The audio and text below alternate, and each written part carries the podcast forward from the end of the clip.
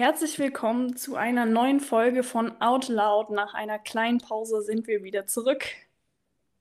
Genau, wir sind wieder da. Ähm, es ist, ähm, glaube ich, etwa zwei, drei Wochen her, ähm, dass wir uns zuletzt gemeldet haben mit einer Folge. Jetzt ähm, geht es aber wieder hoffentlich etwas äh, regelmäßiger weiter. Und ähm, ja, in den zwei, drei Wochen ist viel passiert. Paula, was ist dir denn so im Gedächtnis? Es sind tatsächlich schon mehr als zwei, drei Wochen. Ich glaube, wir haben unsere Ja? letzte Folge Ende März aufgenommen. Ach Also die. Zeit verfliegt schon in Corona, irgendwie habe ich das Ja, Gefühl. irgendwie schon, ja. Aber es hätte haben tatsächlich auch einige nachgefragt, wann mal wieder eine neue Folge kommt oder ob wir gerade eine Pause eingeplant haben. Also schön, dass sich jemand gewundert hat, wo wir bleiben.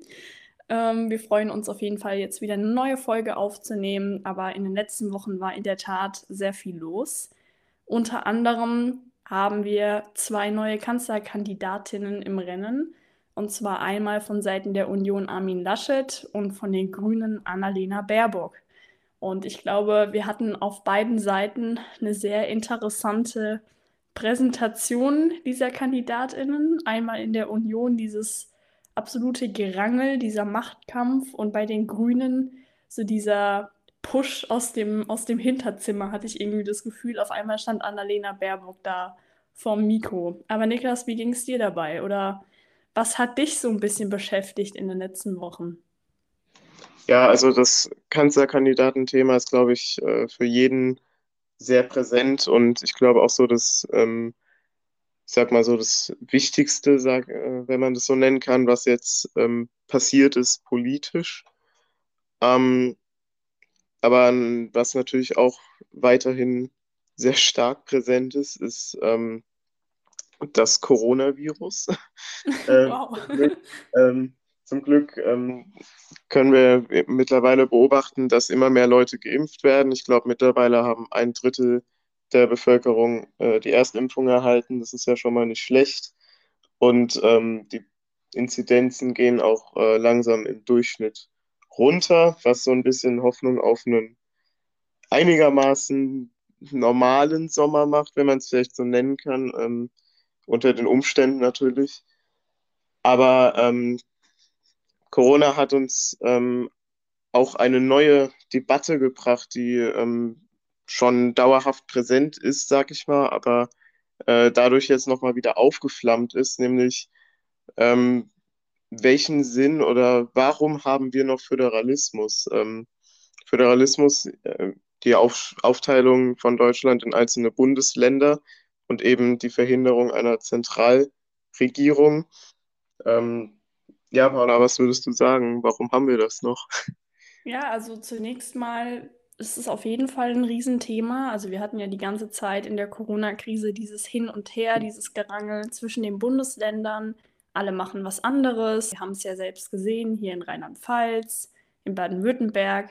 Da hatte natürlich auch sehr viele Maßnahmen mit dem Wahlkampf zu tun oder mit Aktivismus, äh, der eben den Wahlkampf prägen sollte. Und da hat man sich natürlich hin und wieder schon gefragt, inwiefern ist es überhaupt sinnvoll, dass wir noch dieses Föderalgebiet haben, während in unseren Nachbarn, zum Beispiel Frankreich, natürlich das Ganze anders aussah, dass da eben immer zentrale Maßnahmen getroffen wurden, weil Frankreich eben auch sehr zentralistisch geprägt ist, historisch, während das in Deutschland überhaupt nicht der Fall ist. Und du hast jetzt eben gefragt, Niklas, ähm, warum ist das so? Also wenn man wirklich mal tiefer in die Geschichte einsteigt, ab der Mitte des 11. Jahrhunderts im Grunde diese Landesherrschaften bei uns auf deutschem Gebiet aufgestiegen sind. In Deutschland gab es nie einen starken Kaiser oder einen König, sondern äh, die Fürsten, die Landesfürsten, die ja heute im Grunde die Ministerpräsidentinnen sind, die hatten schon immer eine sehr starke Rolle. Und der König war auch immer ähm, ja, militärisch sehr abhängig von den Fürsten. Von daher haben wir hier historisch schon tief wirklich eine ganz andere Ausgangslage als in Frankreich oder England. In der, in den Ländern äh, war nämlich der König immer sehr stark. Genau, das ist äh, korrekt. Also der Föderalismus hat in Deutschland eine wirklich sehr ausgeprägte und auch einzigartige Geschichte. Ähm, wie Paula schon gesagt hat, es beginnt im Mittelalter. Ähm, und dann hatte man eben einige Jahre, Jahrzehnte, auch Jahrhunderte ähm, eben relativ konstant ein ziemlich zersplittertes Deutschland. Ich glaube, zum Höhepunkt gab es über 300 einzelne äh, Grafschaften. Und ähm, es gab dann einen bestimmten Wendepunkt, wenn man so nennen kann, den Reichsdeputationshauptschluss. Und ähm, bei dem ist eben beschlossen worden, dass, äh, der, dass diese Aufteilung in sehr, sehr viele kleine zersplitterte Länder aufhören soll und dann ähm, größere und auch stärkere ähm, Länder, die effizienter arbeiten können, eben daraus hervorgehen. Genau, der Reichsdeputationshauptschluss, der wurde 1803 äh, ja abgeschlossen und hat so ein bisschen die Entwicklung ins moderne Deutschland manifestiert. Warum eigentlich? Warum wurde der ähm, beschlossen? Man kann ja sagen, dass vorher aus dieser langen Entwicklung des Territorialstaats mit den starken Fürsten auch einfach sehr viele Nachteile hervorgegangen sind. Zum Beispiel die Wirtschaftsentwicklung war natürlich schwer, wenn man unglaublich viele Grenzen hat mit Zöllen. Da ist es natürlich schwerer, Waren einfacher ähm, von diesen kleinen Staaten zu Staaten äh, zu transportieren und zu handeln. Und die Industrialisierung hat in Deutschland genau aus diesem Grund auch erst später eingesetzt. Also England war natürlich das erste Land, äh, in dem die Industrialisierung wirklich stattgefunden hat. Frankreich kam dann auch dazu und Deutschland war genau aus dem Grund, dass wir schon so früh diesen Föderalstaat hatten, auf jeden Fall später dran. Und das wurde dann erst 1803 im Grunde korrigiert, als dann, wie du gesagt hast, diese deutschen Kleinstaaten eben mal reduziert wurden und endlich die äh, Säkularisierung und auch äh, Mediatisierung eingesetzt hat.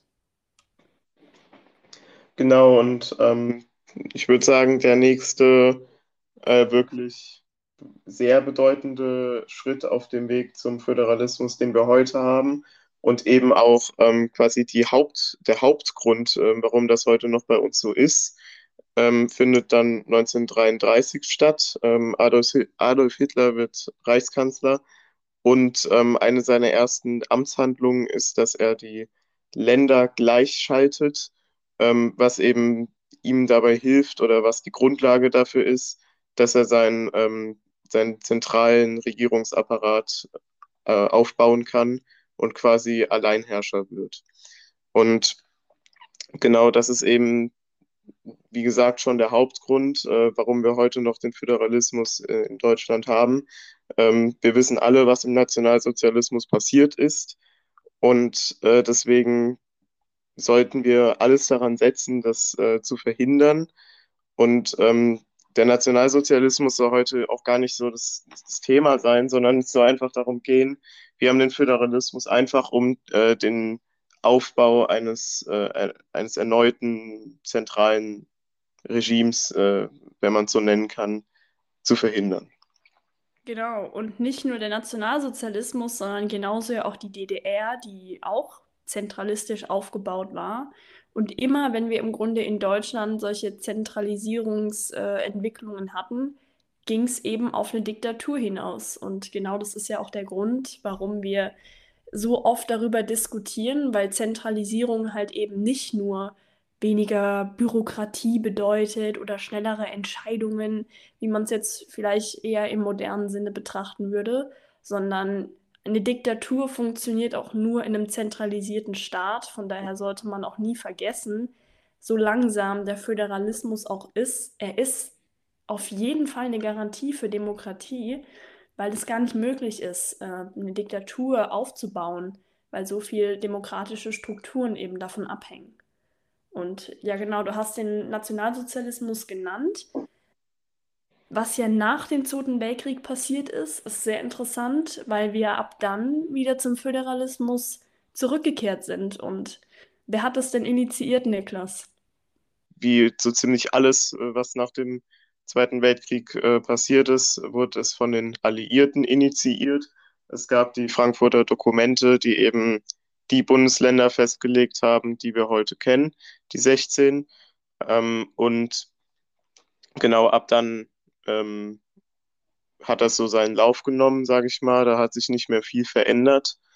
Ähm, es gab natürlich die DDR und äh, nach ihrer Auflösung ähm, kamen wir dann wirklich endgültig zu dem äh, Deutschland in seinen Strukturen, wie wir es heute kennen. Viele sagen dann auch wieder, ja gut, jetzt greifen die Alliierten schon wieder ein. Nach dem Ersten Weltkrieg hatte man ja den Diktatfrieden, also da haben die Alliierten logischerweise gewonnen gehabt. Äh, und daraus hat sich natürlich der Versailler Vertrag ergeben, so die Klassiker, die man kennt.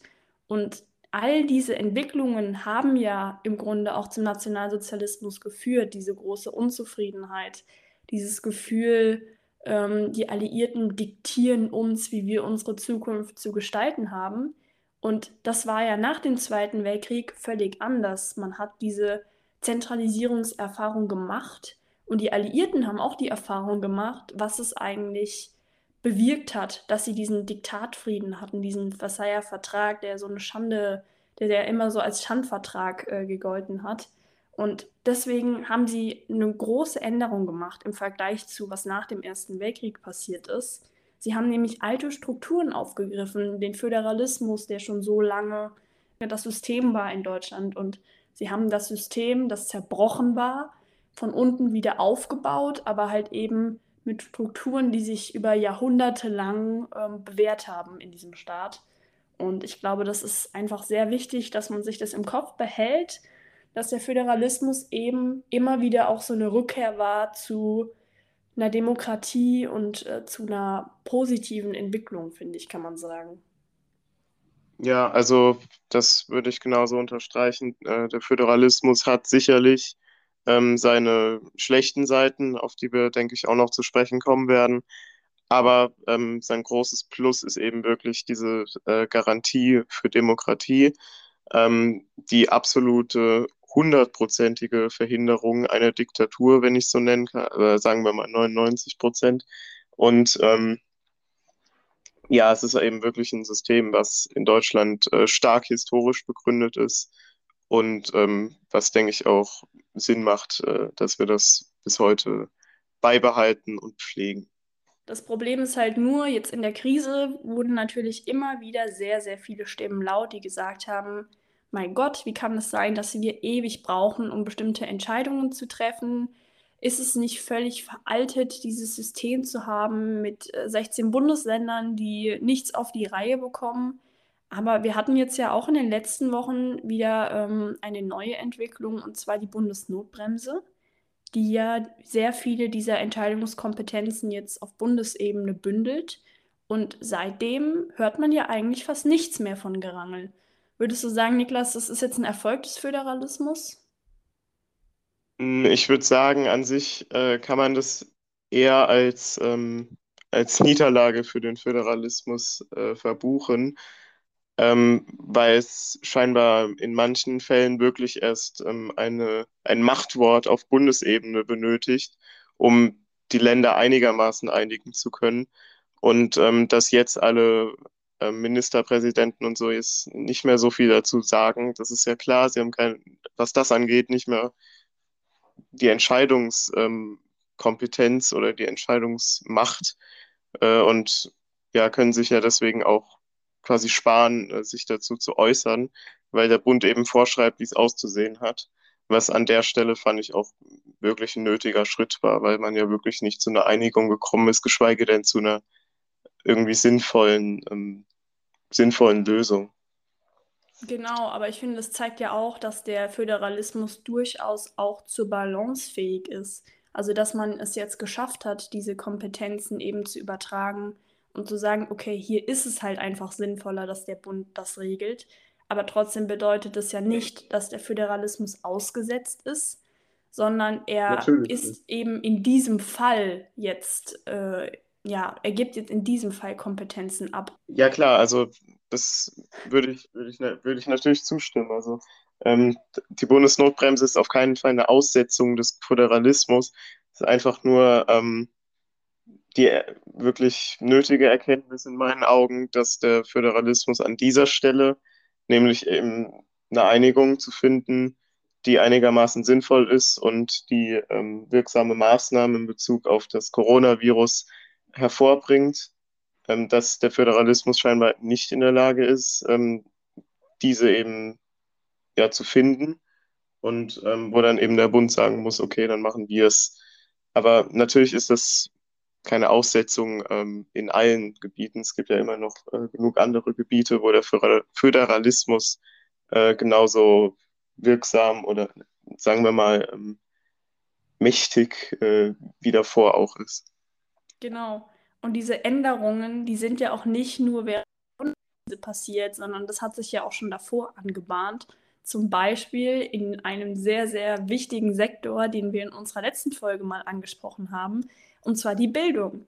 Das Grundgesetz wurde ja letztes Jahr sogar geändert, damit der Bund den Ländern mehr Geld für Digitalisierung geben kann, in diesem Digitalpakt, äh, der vom Bundesbildungsministerium äh, verabschiedet wurde. Und das hat natürlich auch föderalistische Bildungsstrukturen ein Stück weit eingeschnitten. Denn Bildung ist ja schon immer das Thema der Länder und auch absolut das Thema, das niemand abgeben will, weil es ja so wichtig ist für die Länder, da immer noch äh, die entscheidenden Kompetenzen zu haben.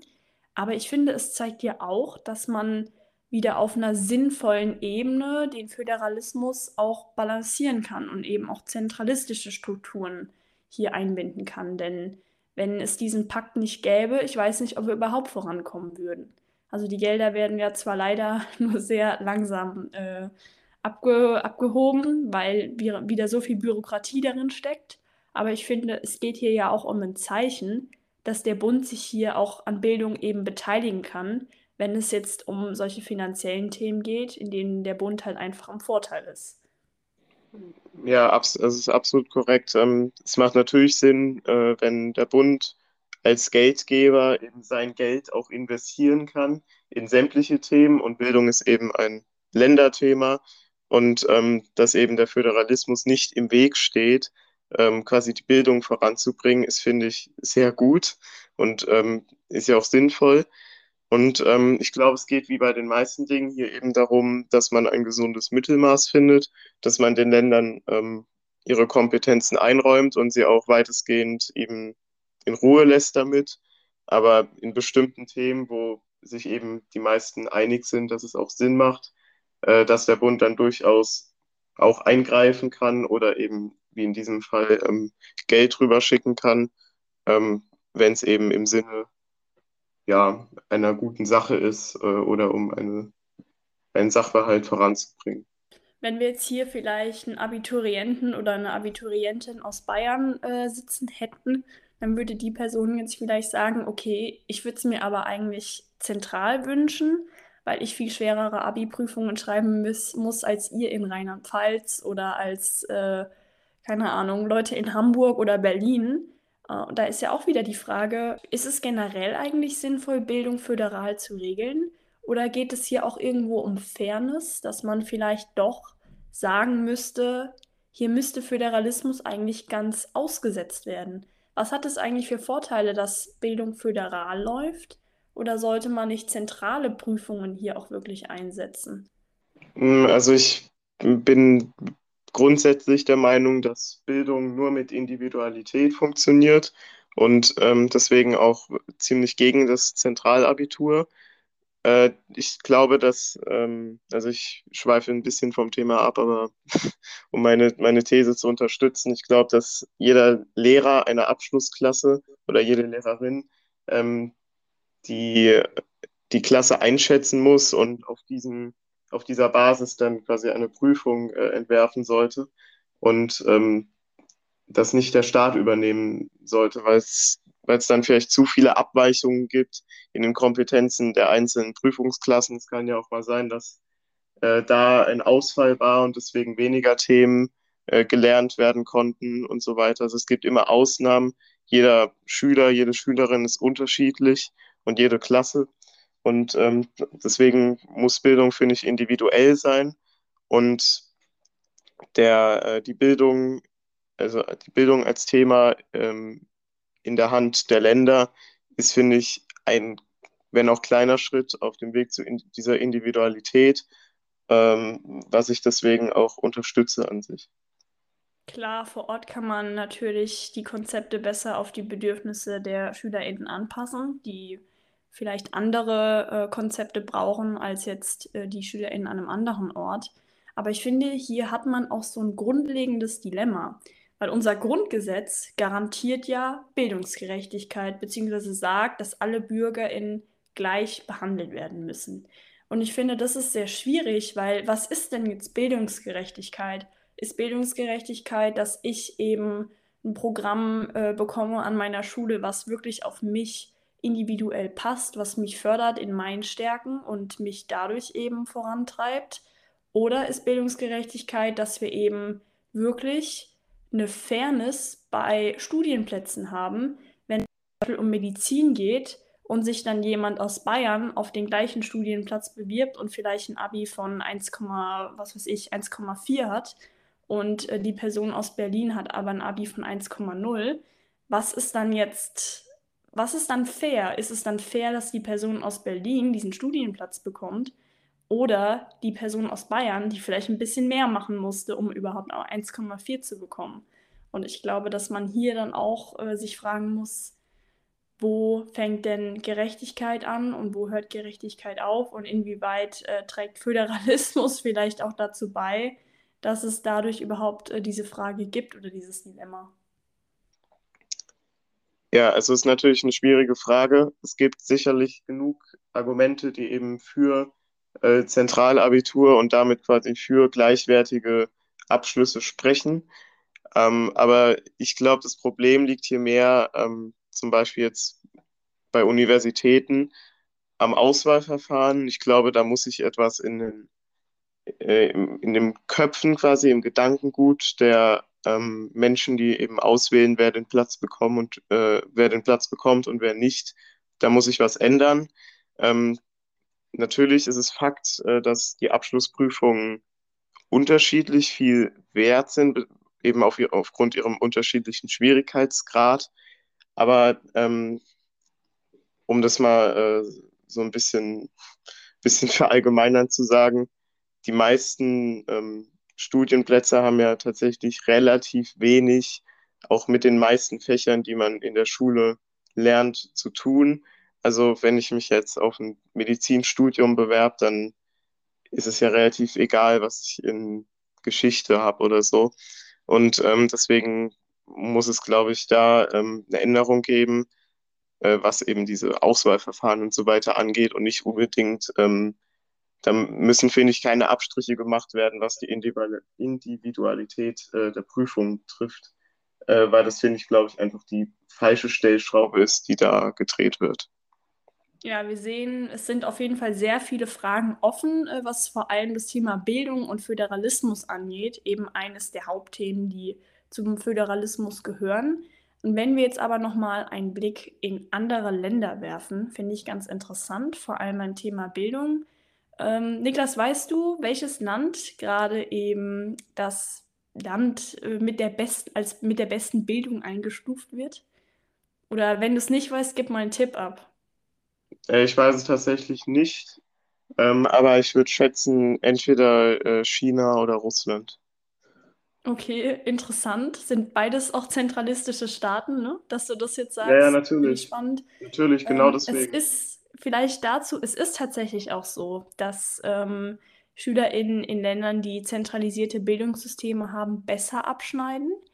Aber momentan ist tatsächlich Finnland Nummer eins. Aha. Und das finde ich sehr interessant, weil die skandinavischen Länder generell sehr gut abschneiden.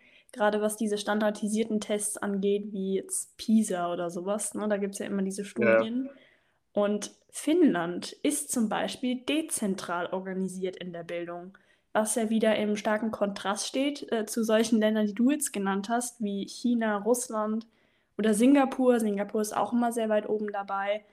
Ähm, in Finnland ist es tatsächlich so, dass in der Bildung große Entscheidungskompetenzen auf der Gemeindeebene liegen.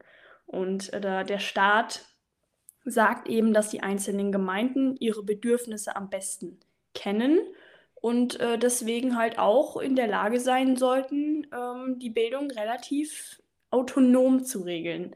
Klar, es gibt einen nationalen Lehrplan und es gibt auch regulatorische Rahmen, aber ähm, in Finnland ist es echt so, dass sehr viel über Individualisierung läuft, eben genau das, was du angesprochen hattest. Dieser Vorteil, der Föderalismus eigentlich bietet, nämlich dass man eben schon sehr äh, individuell arbeiten kann, dadurch, dass man näher an SchülerInnen ist. Ähm, was vielleicht aber auch noch mit reinspielt, das müsste man noch dazu sagen, ist, dass in Finnland auch das Vertrauen in die öffentliche Schule wesentlich höher ist als in Deutschland. Also hier geht der Trend ja auch eher in Richtung Privatschule. Immer mehr Leute schicken ihre Kinder auf Privatschulen. Und äh, in Finnland ist auch ein sehr inklusives Schulsystem und der Lehrerberuf hat ein hohes gesellschaftliches Ansehen. Was hier, ich weiß nicht, also ich glaube, das ist, hat sich hier schon so ein bisschen verroht, gerade äh, was den Lehrerberuf angeht. Ja, das kann gut sein. Und um auf den Zug nochmal aufzuspringen, ähm, würde ich auch die These aufstellen, dass wir den Föderalismus gerade in Bezug auf Bildung ähm, noch mehr ausreizen könnten und finde ich auch sollten.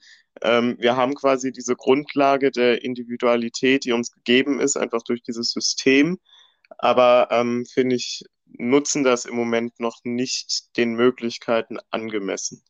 Und da denke ich, ist mehr Potenzial und ähm, dementsprechend auch äh, quasi die Möglichkeit da, äh, den ähm, zukünftigen SchülerInnen einen, ich sag mal, angenehmeren und auch individuelleren Schulalltag äh, zu garantieren oder möglich zu machen. Dem würde ich komplett zustimmen. Und ich finde, es zeigt, wir haben ein System, was funktioniert. Und wir haben ein System, was wir noch viel ausbessern können. Und wenn wir uns an solchen Beispielen orientieren, wie jetzt Finnland, und uns auch überlegen, was können wir hier für Reformen anstoßen, dass wir eben das System, was wir haben, besser ausreizen und dass wir über dieses System eine bessere Bildung garantieren können, größeres Vertrauen wieder auch in die öffentliche Schule stärken, ein inklusiveres Schulsystem schaffen und halt diese Dezentralisierung einfach nutzen. Und da gehören halt sehr viele Reformen dazu. Da könnte man jetzt auch noch mal eine eigene Folge drüber machen, in der wir uns drüber streiten könnten, was wir eigentlich konkret verändern müssen. Aber ich glaube, so das Haupt-Takeaway, was man sich jetzt vielleicht aus dieser Folge auch ein bisschen nehmen kann, zumindest für uns beide, das können natürlich andere Leute auch anders sehen. Wir freuen uns natürlich auch, äh, andere Stimmen zu hören, falls, wir, falls unser Fazit hier jetzt nicht stimmt. Aber hm. ich würde sagen, äh, Föderalismus gar nicht so schlecht, wie man vielleicht denkt, äh, gerade jetzt in so Krisenzeiten.